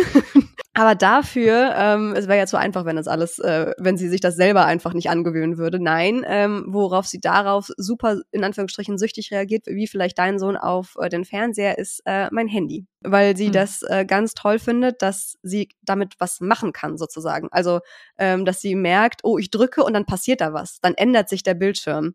Und ähm, es kam auch durchaus vor, dass in manchen Situationen wenn ich irgendwie an meinem Arbeitslaptop saß und wusste, ich muss jetzt was erledigen, dass ich mein Handy in Flugmodus geschaltet habe und ihr gereicht habe, damit sie sich damit fünf Minuten beschäftigt und ich mich halt ganz kurz auf die Arbeit konzentrieren konnte. Das ging dann irgendwie so weit, dass sie auch immer, sobald sie entweder mein Handy oder das meines Mannes, ähm, wir sind beide Journalisten, natürlich haben wir irgendwie ständig auch unsere Handys mit dabei, äh, dass sie da ganz aufgeregt drauf gezeigt hat. Und mittlerweile ist es so, dass wir da auch echt einen Riegel vorgeschoben haben. So Handy gibt es nicht. Und wenn sie dann drauf zeigt, was sie teilweise immer noch macht, dann sagen wir, nein, Handys, das ist nichts für Babys. Xenia, du hast es schon so ein bisschen angesprochen vorhin, aber ähm, du hast ja so eine ganz gute Balance gefunden vorhin aus. Es gibt halt wissenschaftliche Studien dazu, an denen man sich schon irgendwie orientieren sollte, die auch schon wichtig sind. Ähm, natürlich anders als was irgendwie Oma und Opa sagen, aber es gibt halt irgendwie offizielle Daten, an denen man sich orientieren kann. Ähm, auch wenn natürlich der gesunde Menschenverstand, äh, wie Sophia gesagt hat, damit reinspielt. Aber gibt es irgendwie einen Punkt, an dem man nicht mehr sagen kann, hey, komm, bleib mal ganz locker, ein bisschen Schwund ist immer, sondern ähm, es für die Kleinen richtig schädlich wird, wenn der Fernseher zu lange läuft zum Beispiel und gibt es dann konkrete Anzeichen, ähm, an denen ich an meinem Kind auch merken kann, oh, das war jetzt vielleicht wirklich ein bisschen viel Reizüberflutung? Also was ähm, meistens geht es dann so von einer sogenannten exzessiven äh, Screamtime aus. Das ist dann unterschiedlich definiert. Bei Kleinkindern ist es manchmal als eine Stunde am Tag definiert, ähm, manchmal als zwei, drei. Ähm, persönlich würde ich, finde ich, ist eine Stunde ein ganz guter Richtwert für fürs Alltägliche. Also das ein Kind jetzt nicht sieben Tage die Woche jeweils eine Stunde Fernsehen gucken sollte unter zwei Jahren, würde ich persönlich sagen, das ist einfach zu viel. Da geht man dann erhöhte Risiken ein. Ähnlich ist es ja, man, man würde jetzt einem Kind unter zwei Jahren auch nicht jeden Tag eine, eine Tafel Schokolade in die Hand drücken. Ja. Ich glaube, da würde auch jeder sagen, okay, ist jetzt vielleicht nicht das Beste, was man im Alter machen kann, aber ein Stück Schokolade ist vielleicht in Ordnung.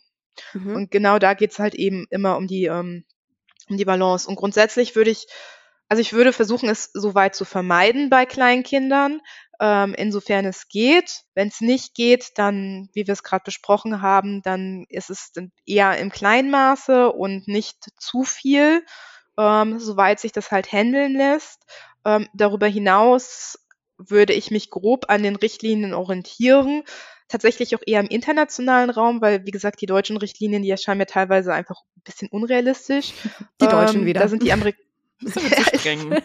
Die sind wirklich tatsächlich sehr streng im Vergleich zum internationalen. Also wenn man sich zum Beispiel das von der ähm, ähm, amerikanischen Vereinigung für Kinderärzte anschaut, die haben die ähm, Empfehlung, das ist fast doppelt so viel und doppelt so lange. Wow. Muss jetzt vielleicht auch nicht unbedingt sein, aber das kann sich irgendwo in dem Rahmen bewegen und es zeigt eben, dass es da nicht nur eine Perspektive gibt. Also es ist nicht nur so, dass mhm. man sagen kann, okay, es ist jetzt diese eine Richtlinie und darum müssen wir uns halten, sondern die ist auch kulturell abhängig und das kann auch abweichen. Also so viel dazu. Ich würde mich grob an Richtlinien orientieren fürs Alltägliche.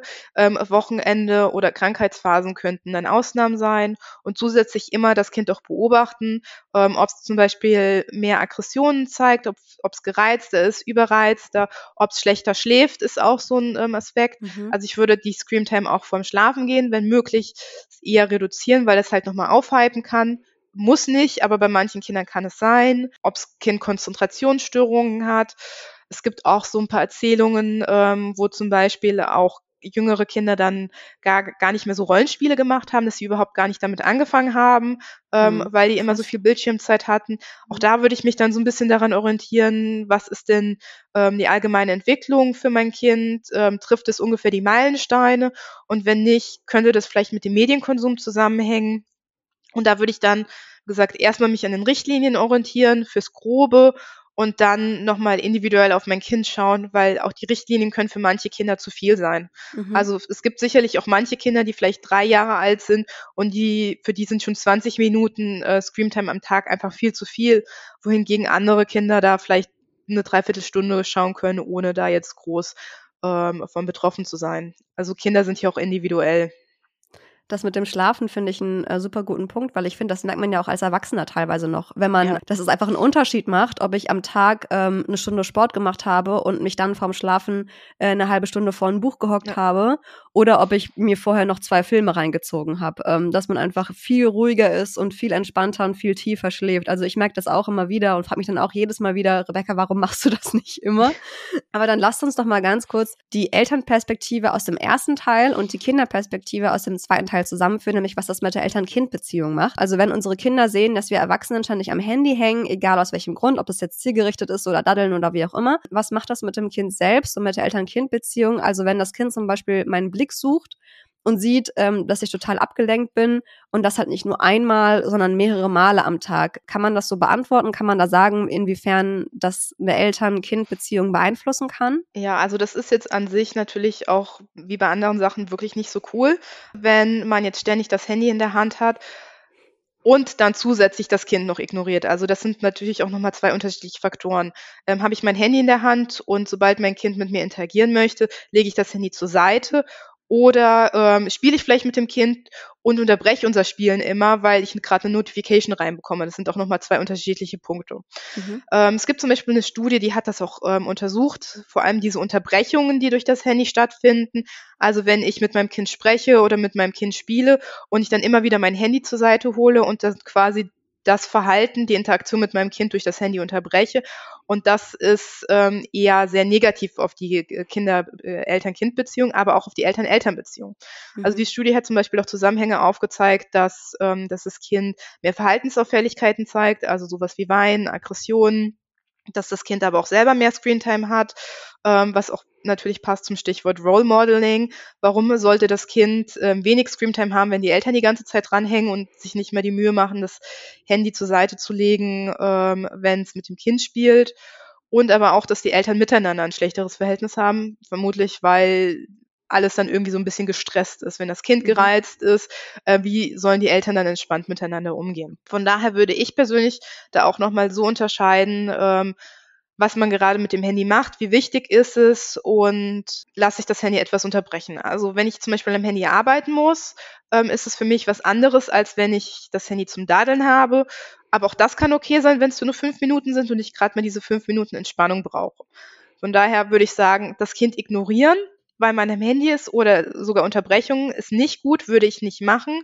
Wenn man aber was Wichtiges am Handy beenden muss und das Kind möchte gerade was von einem, Mama, Mama, obwohl man jetzt vielleicht noch eine E-Mail zu Ende schreiben muss, ist es jetzt nicht eine super Reaktion, einfach aufs Handy zu starren und das Kind zu ignorieren, sondern in dem Fall dann zum Beispiel einfach zu sagen, okay, ähm, Schatz, ich sehe, dass du was von mir möchtest, ähm, Mama schreibt jetzt gerade eine wichtige E-Mail für die Arbeit, in zehn Minuten kümmere ich mich um dich.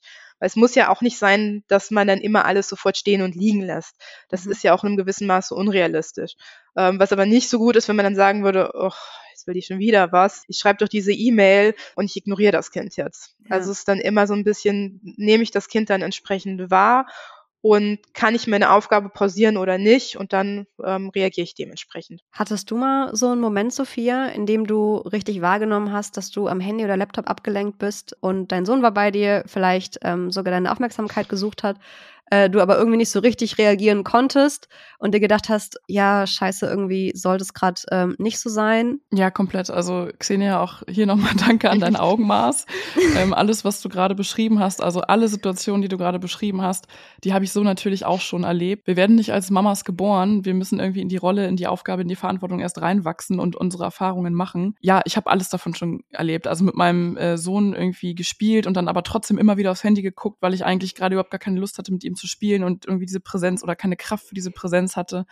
Dann natürlich ich auf dem Sofa an seiner Spielecke und ich greife zu meinem Handy und daddel irgendwie ein bisschen rum und er kommt und ich denke mir irgendwie so, boah, ich bin müde, lass mich doch bitte einfach einmal fünf Minuten in Ruhe.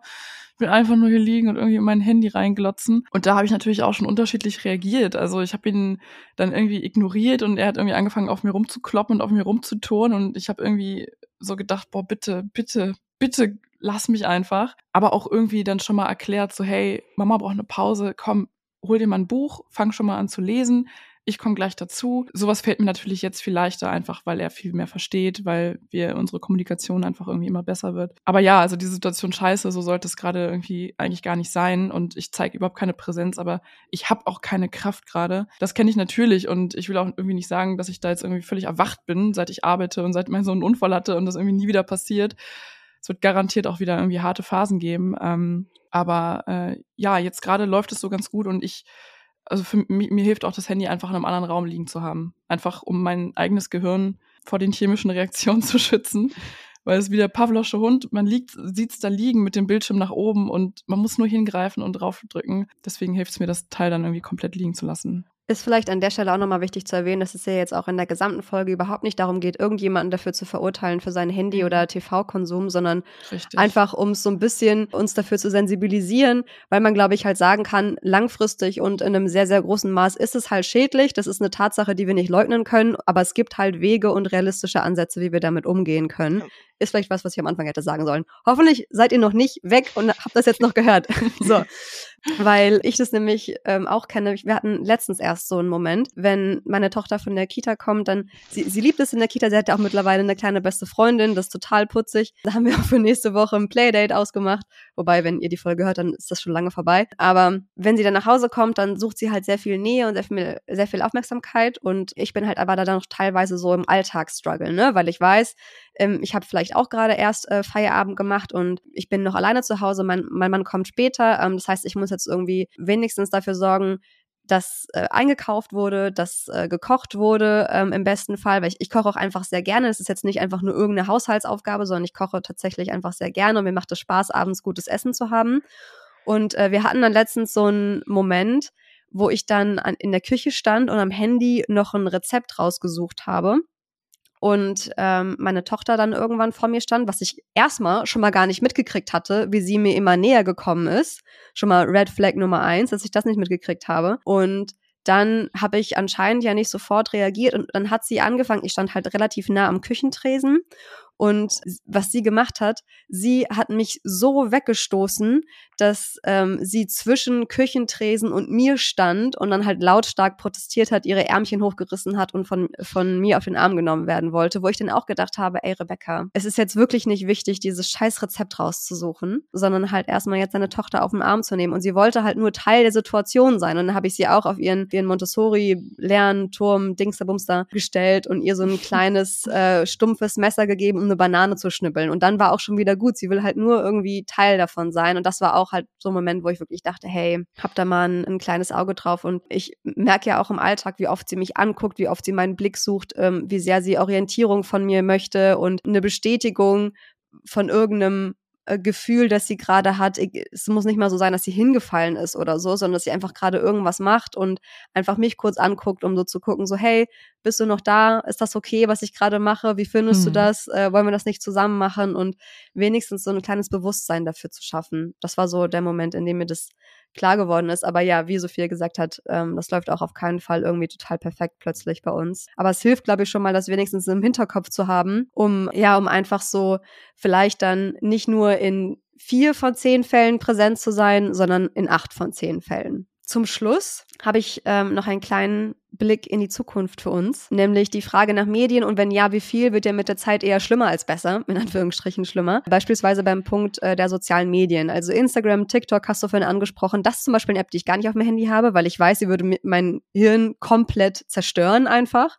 Da würde ich mich so ein bisschen vorschützen. Und Twitter und wie sie alle heißen, das sind ja nicht immer so die nettesten Orte der Welt. Und Cybermobbing war auch in meiner Jugend schon ein großes Thema, obwohl es die sozialen Medien da noch gar nicht so lange gab. Sophia, machst du dir da Sorgen, was die Zukunft angeht? Oder hat es wenigstens schon mal irgendwie so, ploppte es schon mal in deinem Kopf auf, dass das ein Thema wird? Ja, es ploppte definitiv auf und ich weiß, dass das auch noch ein Thema wird, auch wenn es daran geht, dass die ersten Kinder in der Klasse dann schon ein eigenes Handy haben und man selbst findet es aber noch viel zu früh und möchte das nicht, aber der soziale Druck dann da irgendwie auch steigt. Wird auf jeden Fall ein großes Thema ich mache mir da jetzt noch keine Sorgen drum, weil ich niemand bin, der irgendwie gerade so super viel in der Zukunft oder in der Vergangenheit lebt. Und ich weiß ja, dass wir die liebe Xenia haben und die wird uns dann zum richtigen Zeitpunkt auch äh, nochmal im Podcast besuchen ähm, oder uns irgendwie anderweitig beraten, sodass wir dann da mit dem Thema nicht alleine sind. Gutes Stichwort an der Stelle, liebe Xenia, weil ich dich einfach jetzt schon mal gerne nach deinem Expertenrat fragen wollen würde. Also entweder, weil vielleicht Eltern zuhören, die schon ältere Kinder haben, oder die halt jetzt auch Kinder in, in unserem Alter haben, die dann wenigstens schon mal was zu dem Thema gehört haben und dann nicht ganz unvorbereitet in die Situation reingehen. Gibt es dann irgendwelche Tipps, die du uns mitgeben kannst, wie wir damit am besten umgehen? Weil wir werden die sozialen Medien nicht ewig von unseren Kindern fernhalten können, dass sie sie halt selbst benutzen.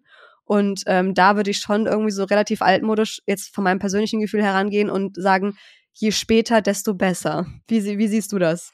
Ja, also ich würde erstmal unterscheiden, was die sozialen Medien betrifft, weil manchmal ist das auch nicht ganz klar, wenn man sich äh, das anschaut. Manchmal wird sogar WhatsApp als soziales Medium bezeichnet, was es ja eigentlich mhm. klassisch nicht ist. Persönlich würde ich zum Beispiel WhatsApp oder Messenger nochmal ausklammern ähm, und wäre da auch persönlich auch weniger streng ähm, weil es eine Kommunikationsform ist, kann aber natürlich auch wieder kritisch sein, weil es auch diese Gruppenchats gibt ähm, von mhm. den Schulen und da kann auch viel Cybermobbing stattfinden. Grundsätzlich würde ich sagen, auch äh, soziale Medien eher später. Ich finde jetzt nicht, dass ein zehnjähriges Kind ähm, wirklich einen Instagram-Account braucht. Darf es theoretisch auch gar nicht, ähm, wenn man sich die Nutzungsbedingungen anschaut, sondern eher später. Ich glaube, ab einem bestimmten Punkt kann man die Kinder auch nicht mehr davon fernhalten. Also ich glaube, dass es schwierig sein wird, ähm, ein 14, 15, 16-jähriges Kind noch davon fernzuhalten, weil jeder in der Klasse das machen wird. Und da würde ich dann ähm, wie immer sagen, dass man sinnvoll dran gehen sollte, mit dem Kind sprechen, Regeln besprechen, Privatsphäre-Einstellungen besprechen. Das heißt, selbst wenn das Kind ähm, beispielsweise schon mit ähm, 16 Jahren dann einen Instagram-Account machen sollte oder einen TikTok-Account, dass man mit dem Kind zumindest bespricht, ähm, dass der Account privat sein sollte, dass man bestimmte Einstellungen macht, dass zum Beispiel keine Remixes oder Stitches möglich sind, weil sowas kann ein Kind auch ähm, beispielsweise auch nochmal sehr runterziehen, wenn's, wenn ich mir vorstellen würde, dass man 16 Jahre alt ist, man hat ein Video öffentlich gepostet und dann geht es plötzlich viral und ähm, dann machen sich da hunderte von Leuten in so einem Stitch darüber lustig ähm, ist, glaube ich, jetzt nicht gerade gut. Selbst wenn das vielleicht gar nicht clever war, was das Kind gesagt hat, ähm, ist auch okay, wenn es ein Teenager ist. Die manchmal macht man dann halt vielleicht Sachen, die nicht nicht so ganz durchdacht sind oder in dem Moment durchdacht wirken, aber von anderen halt anders aufgefasst werden. Von daher mit dem Kind reden, Regeln besprechen, Privatsphäre, ganz, ganz wichtiges Thema. Mit wem darf ich sprechen? Mit wem sollte ich sprechen? Ich sollte keine Fremden treffen, weil das kann wirklich ganz, ganz mies enden. Und viel, viel schlimmer als jetzt nur fünf Minuten Screamtime und auch viel, viel schlimmer als wenn ein Kleinkind jetzt eine, ähm, eine Stunde Fernsehen guckt, kann es enden, wenn Teenager jemand Fremden trifft. Also das mhm. ähm, kann wirklich ein Ausmaß annehmen, das nicht mehr witzig ist und auch Fotos verschicken ähm, kann auch ganz, ganz, ganz übel enden. Also da sollte man das Kind auf jeden Fall ähm, ordentlich drüber aufklären, offene, transparente Kommunikation, trotzdem wachsam bleiben. Also ähm, selbst wenn man glaubt, man hat ein vertrauensvolles Verhältnis mit dem Kind, wenn das Kind zum Beispiel ein Teenager ist, kann es halt trotzdem sein, dass es nicht alles erzählt, weil es sich mhm. schämt, weil es etwas gegen die Regeln gemacht hat und es dann lieber für sich behält und dann auf Anzeichen achten, ob es vielleicht trotzdem Cybermobbing geben könnte, ob das Kind vielleicht eine Stimmungsänderung hat und da wirklich durchaus wachsam sein und bitte auch das Kind nicht bestrafen mit Smartphone-Entzug. Also das ähm, weiß ich, dass das auch tatsächlich noch gang und gäbe ist oder häufig angedroht wird. Gerade in einem höheren Alter ist das ganz, ganz kritisch. Ähm, ihr könnt euch vorstellen, wenn jemand für uns als Erwachsene, wenn mir jetzt jemand sagen würde, ich nehme dein Smartphone weg, wenn du XY machst, heißt es nicht unbedingt, dass ich das nicht mehr machen würde, sondern ich würde wirklich tunlichst darauf achten, dass die andere Person das nicht mitbekommt, weil ja. das so ein krasser Einschnitt ist. Und bei einem Teenager kann es halt dazu führen, dass es nicht die App nicht runterlädt, keine TikTok-Videos hochlädt, sondern ist einfach verheimlicht vor Mama, vor Papa, weil es Angst hat, dass es was passieren könnte und das Smartphone weggenommen wird und wenn dann wirklich was passiert, wenn das Kind zum Beispiel gemobbt wird, wenn das Kind Fotos verschickt hat ähm, mit wenig Bekleidung und es geht viral, dass das Kind dann nicht zu den Eltern geht und darüber spricht und das dann alleine, aus, alleine austragen muss. Und ihr könnt euch ausmalen, wie das dann läuft für einen Teenager, ja. ähm, der in so einer Situation steckt und keinerlei Unterstützung hat. Und alles nur, weil die Eltern vielleicht ähm, angedroht haben, dass das Smartphone weggenommen wird. Von daher Regeln sein, aber auch Regeln aufstellen, miteinander sprechen, realistisch sein, aufmerksam. Danke für deine Aufklärung an dem Punkt. Ähm, und ich hoffe, dass wir aus dieser Folge super, super viel mitgenommen haben und dass ihr alle da draußen super, super viel mitgenommen habt. Äh, auch für die kommenden Jahre. Xenia, hast du sonst noch was, worüber du kurz sprechen möchtest, was jetzt gar nicht zur Sprache kam bisher? Ja, einen ganz wichtigen Punkt, der auch immer aktuell ist, aber gerade noch aktueller ist, ist das Thema Kinderfotos im Netz, Kindervideos im Netz, die teilweise auch so weit gehen, dass da weinende Kinder gefilmt werden, dass weinende Kinder im Hintergrund äh, zu hören sind, dass irgendwelche Pranks gespielt werden und ähm, Eltern noch darüber lachen. Ähm, das gehört für mich auch zu digitaler Kompetenz von Eltern dazu, dass ich weiß, wie kann ich Fotos von meinem Kind machen, wie kann ich Videos von meinem Kind machen und mit wem teile ich das. Und ähm, es ist keine gute Idee, ein weinendes Kind zu filmen, ein Kind bewusst zum Weinen zu bringen und es dann zu filmen und das dann noch mit der ganzen Welt zu teilen. Das ist so viele Dinge, die auf einmal verkehrt laufen. Und da würde ich auch immer auf alle, an alle Eltern ähm, appellieren und sagen, macht das bitte nicht. Sowohl euer Kind in diese Situation bringen, dann noch die Kamera draufhalten und es dann noch mit der ganzen Welt teilen. Also von daher findet ihr auch viele Informationen ähm, zu diesem Thema unter so einem neu kreierten Hashtag, der nennt sich Stop Kids Shaming. Und ich finde es auch gut, dass es da mittlerweile Aktionen gibt, dass das endlich aufhört. Sehr, sehr, sehr, sehr, sehr wichtig. Genauso wichtig wie der Punkt, den du davor angesprochen hast. Wir haben dazu auch eine Folge aufgenommen. Kinderfotos äh, im Netz. Mama, bitte lass das sein. Da haben wir auch ein Interview geführt mit einem Medienanwalt, der uns da auch nochmal genau über die Kinderrechte ähm, und Rechte am eigenen Bild aufklärt. Das heißt, äh, wenn ihr dazu noch mehr Interesse habt, dann äh, könnt ihr euch das gerne bei uns nochmal reinhören, beziehungsweise ich verlinke die auch nochmal direkt in den Show Notes, dann müsst ihr euch gar nicht dumm und dämlich suchen in den Folgen, die wir bisher online gestellt haben. Und ein Punkt, äh, der mir dazu auch noch einfällt, ist, weil ich dazu letztens nochmal eine Doku geguckt habe, ist, dass äh, manchmal ja auch Eltern und dann Kinder später Fotos von sich selbst ganz anders bewerten. Also wie oft, wenn ihr euch mal kurz daran zurückerinnert, und damals gab es zum Glück noch keine sozialen Medien, ist es passiert, dass euch eure Eltern ein Foto von euch hingehalten gehalten haben und gesagt haben, guck mal, wie süß, was du damals gemacht hast. Und du das anguckst, denkst du, hä, nein, mega peinlich, mega unangenehm, dass ihr davon ein Foto von mir habt. Und stellt euch vor, dieses Foto wäre dann irgendwie bei Instagram zu sehen. Also immer auch nochmal in die Perspektive des Kindes äh, versetzen und sich überlegen, wenn das Kind irgendwann älter ist, Teenager ist, eine, eine erwachsene Person ist, was macht das mit dem Kind, wenn so ein Foto öffentlich ist? Ich glaube, über diese Folge sind wir auch in Kontakt gekommen. Liebe Xenia, kann das sein? Ähm, dass ja. wir dann über die Hashtags ja, hab, und so weiter. Mich inspiriert. Ja.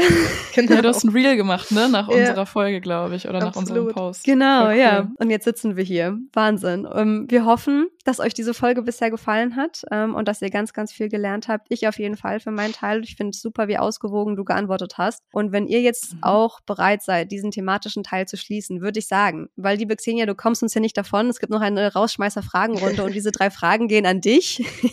Bist du bereit? Ich versuch's. Schieß los. Erste Frage. Wir bleiben kurz bei Medien. Ähm, welchen Film oder welche Serie aus deiner Kindheit könntest du dir schamlos immer und immer wieder anschauen? Boah, hm, schwierig zu sagen. Also aus meiner Kindheit. Also was ich früher ganz toll fand und zumindest noch bis ins Erwachsenenalter hineingeschaut habe, ähm, war eine Serie, nennt sich Prinzessin Fantagiron. Ich weiß nicht, ob ihr die kennt. Boah, die nee. lief häufig um die Weihnachtszeit. habe ich jetzt auch seit zehn Jahren nicht mehr geguckt, aber habe ich mir tatsächlich noch mal mit Anfang 20 reingezogen. Vielleicht zählt das. Und pass auf, jetzt kommt die Kontrastfrage mit der zweiten Frage. Gibt es ein Buch, das dich so begeistert hat, dass du sofort jeder Serie und jedem Film vorziehen würdest? Also ich muss leider zu meinem äh, zu, zugeben, ich lese nicht mehr so viel, wie ich früher äh, gelesen habe, so wie früher im Studium jetzt mit Kind und ähm, einem anderen ist das schwierig. Aber das knüpft eigentlich ganz gut an die Kindheitsfrage an. Ich fand früher das Buch äh, Alice im Wunderland sehr gut mm. und habe es auch mehrmals gelesen und es hat mich tatsächlich auch zu meinem Tattoo inspiriert. Uh. Oh, cool. Jetzt, erzähl uns so mehr. Jetzt hast du jetzt richtig spicy Details. ja, ja. Das kann ich Details.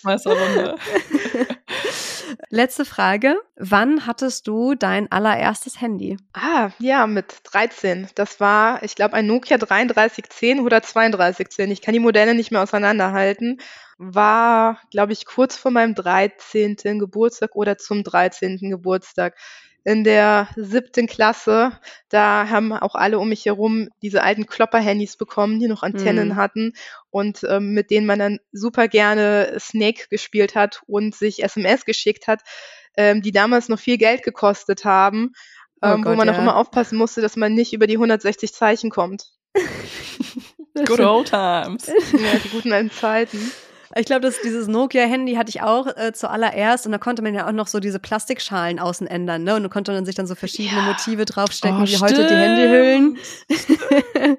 aber ich glaube, ich hatte es ein bisschen, ein bisschen eher. Ich weiß gerade nicht, wie alt du bist, äh, Xenia. Aber ich Oh. hatte es, glaube ich, ähm, ich hatte es mit elf oder so. Ja, ich glaube mit Mhm. elf, zehn, elf, Ich mit sowas. zwölf. Und dann schön Snake gespielt. Unbedingt aufpassen, dass man nicht aus Versehen in, ins Internet kam. So, oh nein, oh nein, schnell Oh zurück, ja. schnell zurück, schnell zurück. ha ja. Und das gab's bei mir noch nicht, ne? Also noch nicht auf den Handys, so alt bin ich. Aber es gab damals noch die Klingeltöne. Oh ja. Stimmt, Crazy Frog auf Ja. Viva oder so musste man dann so runterladen.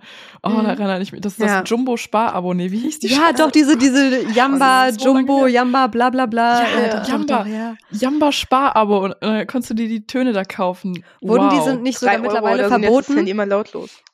Die wurden, glaube ich, mittlerweile Weiß ich nicht. verboten. Ja, weil, weil das so, eine, so ein, so ein Fallenabo immer war. Du hast dir so einen Klingelton Scam. runtergeladen Ja. für so 99 Mhm. Cent und hast dann immer automatisch so ein Abo gleich mit abgeschlossen. Ich glaube, mittlerweile sind die verboten worden. Sind wir eigentlich alle drei Boomer und Omis? Ja, Schon ein ich bisschen, glaube schon vom Gefühl her.